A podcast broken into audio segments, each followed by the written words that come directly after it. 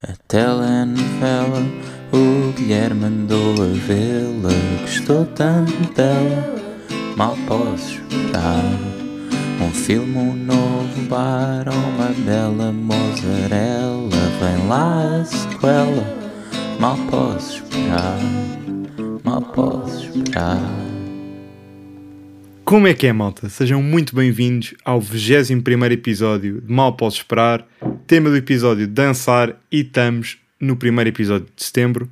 E o que é que setembro tem a ver com dançar? Setembro é mês de casamentos. E eu tive o meu primeiro casamento no mês de setembro. Vou ter no total de três, porque aparentemente toda a gente está a casar agora e está toda a gente a casar em setembro, mês de casamentos.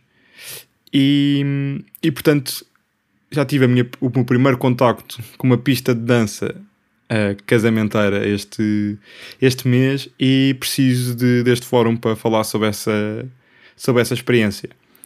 Um, em primeiro lugar, queria só fazer uma referência que não deixa de ter piada que o pai há dois ou três episódios atrás disse que setembro era sem dúvida o melhor mês para tirar férias e agora eu estou a gravar isto na segunda-feira e está uma chuva torrencial. Portanto, uh, quem tem seguido os meus conselhos Peço imensa desculpa, mas uh, não se aceitam devoluções. Um, então, lá está. Tive o primeiro casamento no sábado, dia 2, e má experiência a dançar. Porque eu sou mau dançarino. Eu sei que esta voz melodiosa que vocês ouvem e a minha postura corporal confiante no Instagram podem dar a entender outra coisa, mas a verdade é que eu sou um péssimo dançarino. Como tudo o que eu já disse de falta de jeito, falta de coordenação que é meu apanágio, a dança não escapa a essa, a essa regra da minha existência e portanto eu danço mal, fico desconfortável a dançar e já tive várias fases com isto. Tive a fase adolescente que optava por não dançar, quer dizer, dancei tipo dois minutos e percebi, ah não, eu sou péssimo nisto e desisti automaticamente. Tive a fase copinho na mão abanar levemente a cabeça. E agora estou na fase de tentar ficar mais solto a dançar e, e não ser e convencer-me para não ser uma seca e não ficar de parte e tentar participar ativamente na dança.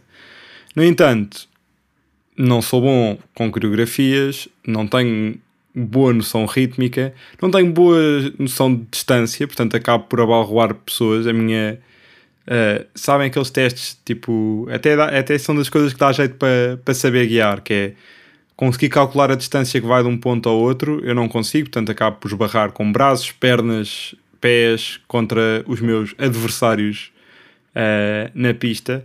Para mim não é uma coisa natural, ou seja, eu não acho. As pessoas podem contra-atacar isto com mas os homens dançam há milhares de anos e milhões de anos para Sabem, tipo, eu fui ver, tentar pesquisar porque é que os seres humanos dançam antes deste episódio para ver se tinha algum apoio científico para o facto de eu achar que é pouco natural as pessoas dançarem, apesar de os humanos andarem a dançar desde a pré-história, e é tudo explicações New Age, sabem? É tipo, porque a dança é uma forma de comunicar. Não, uma dança é uma forma de sofrimento. Tipo, eu sofro a dançar, tipo, eu não gosto de dançar, é desconfortável, e acho que, sinceramente, o ser humano não foi feito para esta arte circense. E que para mim é, tipo, para mim, dançar está na mesma categoria de malabarismos, uh, trapézios, uh, cordas por cima de lagos de tubarões, não está na mesma coisa de cantar e tocar música, etc. Não ponham no mesmo, no mesmo, uh, no mesmo. Para mim, isto é uma. É uma arte que há pessoas muito, muito boas a fazer isto. Eu vi balé, por acaso, pela primeira vez. Fui ver um bailado há pá, um ano e meio, ou uma coisa assim do género. E fez-me confusão. Tipo, as posições dos corpos dos bailarinos e das bailarinas, tipo, aquilo parece que são corpos que tiveram a ser torturados desde crianças para fazer aquelas posições. Tipo, os, os pés, tipo, pá, eu achei aquilo bonito, certo? Agora, não é natural. Não é, tipo, aquilo, são, aquilo é, tu tens de ser torturado desde criança para fazer balé ou não? Eu não sei nada de dança na parte teórica e infelizmente também não, uh, não sou bom na prática. Mas tipo, aquilo não é. Não consigo ver aquilo como uma posição normal do ser humano. Aquilo tipo, a pessoa teve que ser torturada e moldada para conseguir fazer aquilo. Tipo, ninguém uh, consegue, da mesma maneira que acho que era o Lietzen, o jogador de futebol do Sporting, que era tipo caixa de supermercado e depois passou para jogador de futebol diretamente. Não é? Tipo, para ser dançarino, tipo, precisa ser apanhado desde os 3 anos enquanto ou nos 3 meses enquanto não tens bem as cartilagens e os ossos todos para começarem a pôr o, o pé atrás da orelha. Mas, eh, enfim, não é portanto uma coisa natural para mim. E um, eu pensei, fui ver esta coisa de se os humanos. Uh, porque é que os humanos dançavam e fui ver, ok, se calhar os humanos começaram a dançar, mas se calhar o erro é dos humanos, que tipo, porque mais nenhum animal dança, acho eu. Então fui ver se havia animais que dançavam. Fora, tipo, uh, rituais de acasalamento e coisas do género, fui ver, tipo, se com uma música, com uma batida, se havia animais que tinham esse impulso também. E não é que os papagaios, com as araras ou o papagaio, lá o que é que foi, também dançam.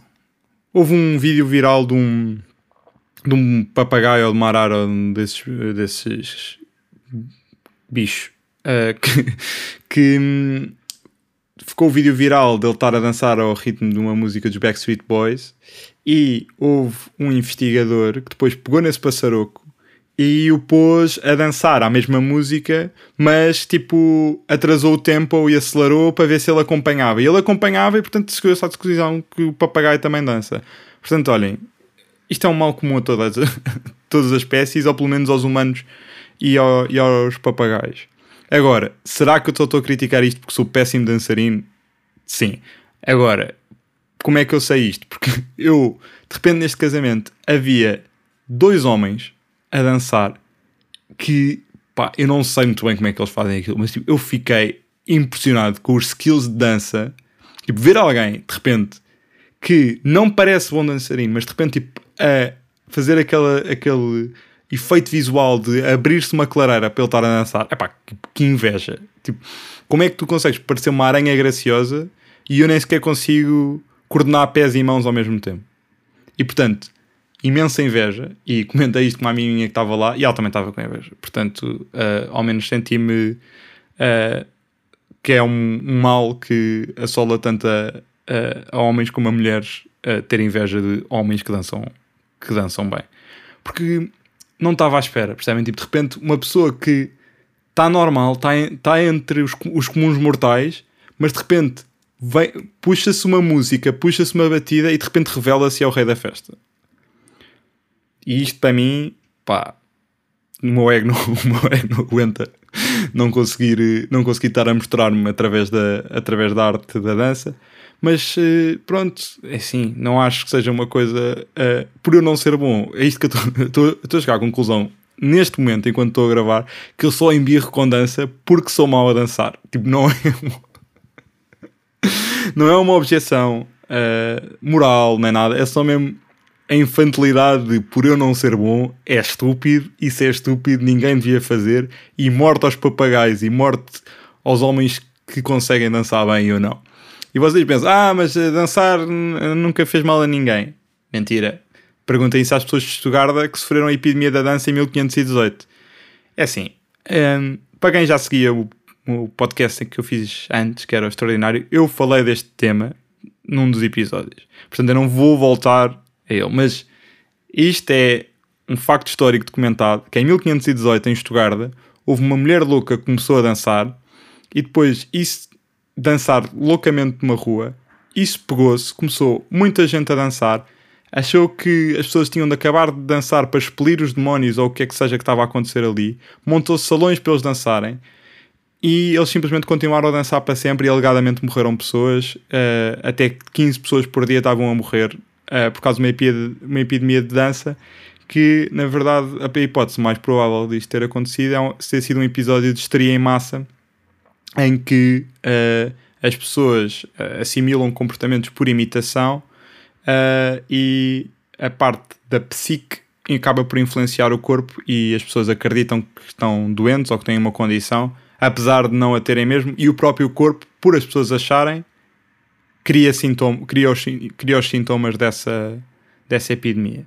E isto fez-me lembrar ter voltado a, a, olhar para esta epidemia da dança, uma coisa que eu aprendi mais, anos mais tarde, que os morangos com açúcar foram um caso de estudo nos Estados Unidos, na revista do Smithsonian, por terem provocado um caso de histeria em massa em Portugal. Que eu era um uh, assistente, telespectador a diário, uh, diário de Morangos com Açúcar, na altura. E houve um, um, uns episódios que houve uma epidemia no Colégio da Barra, até voltaram a surgir vídeos desses no Covid, do Chromio, a fazer uma, uma poção para salvar a, essas coisas. Bom, e essa epidemia que houve no Colégio da Barra nos Brancos com Açúcar tipo, causou em 300 alunos de escolas diferentes a mesma doença. Ou seja, a doença era uma doença respiratória, que apareciam umas manchas na pele, etc., nos brancos com açúcar. E houve vários miúdos a ver aquilo em escolas diferentes, que não tinham contacto uns com os outros, que acreditaram que tinham a doença e por acreditarem tanto na doença, ficaram mesmo com os sintomas. E isto é mesmo. Tipo, que loucura tipo, é esta? Porque é tipo, já tinha sabido de mulheres que acreditam que estão grávidas e como acreditam que estão grávidas, um, ficam, o, o corpo começa mesmo a alterar-se e começam a produzir leite, não sei, que era uma coisa. Tipo, tudo para mim, estas coisas que é o cérebro muda coisas do corpo. Eu sei que está tudo ligado, mas para mim faz-me uma confusão. E agora, estas crianças que estavam espalhadas por Portugal, de repente começaram todas a acreditar que tinham a, a doença e por isso ficaram mesmo doentes. Isto é incrível. Tipo, não, tipo é assustador. De, a envolvência com, a, com os brancos com açúcar era tal que eles tipo, imitaram e a doença tornou-se tornou-se real. E se calhar sou, sou eu. Tipo, isto se calhar é mesmo conhecido por todos e está toda a gente tipo, sim, já todos sabíamos, mas tipo, eu não sabia isto até há mesmo pouco tempo. E, e, achei interessante trazer para aqui, porque de facto fala-se muito mais com açúcar, mas em relação a esta questão da epidemia, que até tipo nos Estados Unidos chamam The Strawberries with Sugar Virus, só para verem o quão internacional e importante isto é, um, trataram disto com alguma profundidade e houve vários estudos para explicar casos de histeria em massa como este. E o que é que vocês estão, podem estar a pensar que já dei uma grande volta, isto não tem nada a ver já com dança e com casamentos. Mas tem tudo a ver, malta. Porque eu no casamento diverti muito com um amigo meu que eu há uns episódios atrás, não sei se se lembram, uh, revelei que tinha uma grande, grande paixão por mentir e inventar coisas e conseguir um, fazer com que pessoas acreditem um, acreditem em, em mim e melhor ainda se eu não tiver necessidade de, de, de desmentir. E este amigo meu que eu encontrei no, no casamento também tem esse, essa, mesma, essa mesma característica, então tivemos a, a, a falar sobre, sobre algumas das melhores mentiras que tínhamos uh, mandado. E uh, eu aqui descobri que tenho um aspecto sociológico desta mentira que eu preciso ter alguém que saiba que eu estou a mentir. Por exemplo, em 2015 fui aos Açores com os amigos e disse-lhes que era mesmo curioso porque já não estava a bater-se um recorde agora porque já não vi um crime nos Açores há 4 meses. E eles todos acreditaram, um, como plausível, de paz de terra que, que é os Açores. E uh, só que eu senti-me sozinho, que não tinha ninguém com quem partilhar, então revelei passados para aí uh, dois minutos. Mas a mentira que tentámos criar foi porque se começou a falar sobre morangos com açúcar no casamento às tantas. Então o objetivo foi criar, uh, começar a falar de uma. Os dois uh, a começar a falar com pessoas que, estavam no, no mesmo grupo de uma personagem de morangos com açúcar que era icónica e que não existiu. Ou seja, toda a gente a falar de Ei, as personagens icónicas, tipo o Topé, o Cajó, o Angélico, o Dino e esta personagem nova que inventámos, que era o Sr. Carlos, que era um contínuo de bigode e barrigudo que é o único, o único traço de personalidade é que fumava ganza com os alunos e tentava vender ganza aos alunos. E esta, estas mentiras em casamento. Ah, entretanto, eu no, no casamento estava totalmente sóbrio porque tinha levado carro. O que ajudou a eu ser mais credível e as pessoas por estarem alcoolizadas a serem muito mais fácil de convencer. Portanto, vocês que agora têm este truque que é se um, estão a ser responsáveis e a levar o carro e não estão a beber e pensam que isso é aborrecido, será que eu posso interessar-vos em saberem as maravilhas de mentir a pessoas que estão com as defesas em baixo porque estão alcoolizadas? É porque é mesmo extraordinário começarem a insistir, a dizer, Ei, eu não me lembro desse, desse contínuo. Não, o Sr. Carlos teve o pai três ou quatro temporadas, incluindo as férias de verão, não sei o que. Tinha assim um bigode, era, era, era gordo e tipo, estava sempre a tentar vender gans aos alunos e fumava ganza com os alunos atrás. Teve quase para ser apanhado e despedido, mas depois safava -se sempre à última. E as pessoas tipo, não estou mesmo a ver, mas depois a ver alguém que diz, pois é, acho que me estou a lembrar. E quando se consegue essa primeira cedência, a partir daí, tipo, é muito, muito divertido. E portanto, eu, mesmo não conseguindo dançar e mesmo não bebendo no casamento, diverti-me muito a criar o Mandela Effect, que é aquele tipo aquelas falhas de memória coletivas que toda a gente acha que aconteceu uma coisa e na verdade não, que na verdade não aconteceu. Tipo, achar que o, a mascote do monopólio sempre teve um monóculo e depois vai saber as imagens do Google e nunca teve, ou Coca-Cola ter IFAN e depois não tem, Kit Kat, não sei o que, aquelas coisas que quiserem vão pesquisar na internet. Este episódio não é sobre isso, temos que manter o foco em dança, apesar de eu já ter perdido para aí metade do episódio a falar sobre uh, morangos com açúcar. Uh, mas onde é que eu ia com isto? Nem sei. Ah, portanto, sim, o meu objetivo é consegui criar uma consciência coletiva de que uh, existia uma personagem de Morangos com Açúcar chamada Sr. Carlos, que era um contínuo gordo, barrigudo, uh, de bigode. Portanto, uh, se quiserem, a próxima vez que tiverem a falar sobre Morangos com Açúcar com alguém, o que é provável porque vem uma nova, uma nova série de Morangos com Açúcar em breve, Uh, puxem, tentem puxar esta personagem, dizer que havia uma personagem icónica e de preferência façam um pacto com um amigo vosso para terem alguém que vos apoie uh, de imediato. E foi isto, malta. Foi este o 21 episódio de Mal Posso Esperar sobre dançar. E vemo-nos para a semana com outro tema igualmente, se não mais interessante. Um grande, grande abraço e até lá. A telenovela, o Guilherme mandou a vê-la, gostou tanto dela, mal posso esperar. Um filme, novo bar, uma bela mozzarella. Vem lá a sequela, mal posso esperar, mal posso esperar